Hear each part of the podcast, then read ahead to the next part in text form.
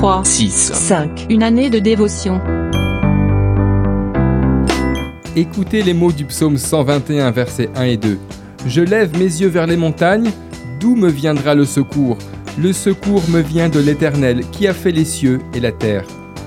Ce sont au moins 3000 détenus qui ont pris place dans la grande cour de la prison centrale de Kinshasa.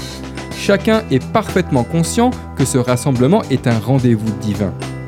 L'évangile est donc annoncé haut et fort, et le Saint-Esprit convainc les cœurs au point que 95% des prisonniers présents décident de confier leur vie à Dieu. Merveilleux Je décide alors de les conduire dans un temps de prière, et là, j'assiste à un spectacle qui restera gravé à jamais dans mon cœur. Tous ont les mains levées vers le ciel.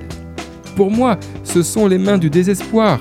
Ces hommes oubliés de tous et condamnés à vivre dans des conditions ingrates derrière ces murs lèvent les mains comme pour dire Père, viens à mon secours, car sans toi, je n'arriverai pas à m'en sortir. Peut-être êtes-vous sur le point de vous laisser submerger par les eaux du désespoir. Certes, vous n'êtes pas dans une prison de pierre, mais les moments douloureux que vous traversez emprisonnent votre cœur au sein de souffrances qui vous brisent. Imitez ces détenus, levez les mains vers le ciel et demandez à Dieu d'intervenir en votre faveur. Il le fera parce qu'il est fidèle à sa parole.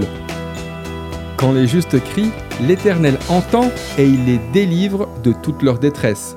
Psaume 34, verset 17. D'après le livre 3, 6, 5, Une année de dévotion, de Yanis Gauthier.